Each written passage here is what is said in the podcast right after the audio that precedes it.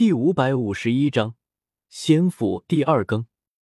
初时还传出一声铿锵的撞击声，但紧接着便传来了一声惨叫。泰坦天蚕手拍飞多人，有一些更是直接被手指插入他们的身体中。啊！噗噗噗，三朵血花绽放，而后这个人便轰的一声炸碎了。骨头渣子还有碎肉溅的到处都是，形神俱灭。什么？旁边的人都被惊住了，根本没有想到这么快就有三个人陨落了。啧啧，你们不是想杀我吗？叶天秀双手扶立，傲立虚空。剩下的人早已变了颜色，分散四方，纷纷祭出法宝，斩向叶天秀。事态极为严重。他们感觉大事不妙，眼前这个少年杀人太果断了，没想到还竟有这样的战力，让他们受到了严重的威胁，心中大乱。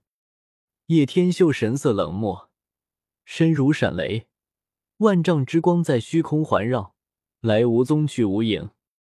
每一道雷影落下，都带走一道尸体陨落，血洒一片天地。其他人全都呆住了。这可是化龙第八变的强者啊，竟然眨眼就被叶天秀斩杀，这是何等的手段，实在变态！走！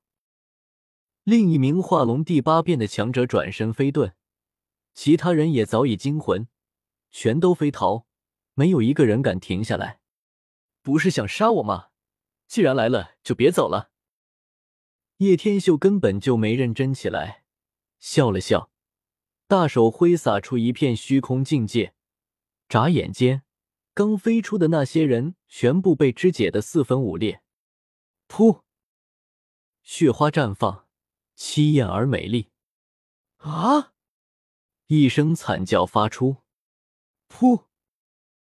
不多时，又一串艳丽的花朵飞出，惨叫刚响起又灭了，又一人四分五裂。不多时。他见到了萧明远，身旁有着一位半步大能。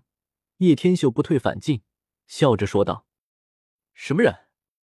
半步大能非常警觉，立时发现了他，快速扑了过来。竟然是你杀了他们！萧明远吃惊，没有想到他敢如此做。本以为依靠那几人杀叶天秀绰绰有余，然而眼下全部被杀了，实在是让他难以置信。你真是好大胆，敢来此！萧明远自然知道他所为何来，只是没有想到他如此强势，喊道：“六叔毙掉他，不要放走！”半步大能恼怒，叶天秀的速度太快了，他根本追不上，没有办法下杀手。萧掉毛，我送你上路。叶天秀没有什么耽搁，大手轻震，神虹一道接着一道的射出。在背后升腾出了一重又一重的道纹浪涛。不，六叔救我！噗噗！啊！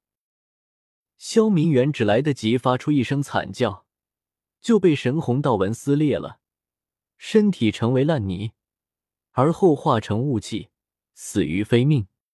萧明远一声惨叫，头颅、四肢、枪体立时碎裂，鲜血流淌。最终连一块骨头都没有留下，彻底从这个世界消失了。明远，萧家的半步大能惊叫，见到这一幕，无力回天。即便他再强大，也没有办法将一个死人复活。下一刻，他脸色铁青，神色狰狞，如一个要噬人的凶兽一样扑向叶天秀，大手一震，一座紫铜八卦炉祭出。高达千丈，天穹都被压塌了。咚！紫铜八卦炉巨大如山岳，高耸入天，挤满了半边天空。紫金流动，金属光泽冷冽，压得人喘不过气来，几乎要窒息。小贝，你那命来！萧家半步大能萧志大吼，他动了真怒，眼睁睁的看着庆侄子被射杀，他却来不及阻止。轰！无尽的大火冲了出来，紫金八卦炉高达千丈，透发出的气机如渊海一样无边无量，喷薄出一片紫焰，将半边天空淹没。叶天秀轻抬眼眸，手掌道光流转，狠狠一握，虚空上的紫金八卦炉直接被捏成了废铜烂铁。反手一巴掌，直接把半步大能打的脑袋原地转了三圈，直接戛然而止。叶天秀轻轻拍了拍袖袍上的灰尘，这才转身离开了。回到骑士府后，他有点意外，竟见到段德与野蛮人走到了一起。两者相见实在很有喜感。你要做什么？野蛮人晃了晃狼牙大棒，段德放低姿态，竟是要拉拢野蛮人同行，共同去探今日传出有巨宝的仙葬地。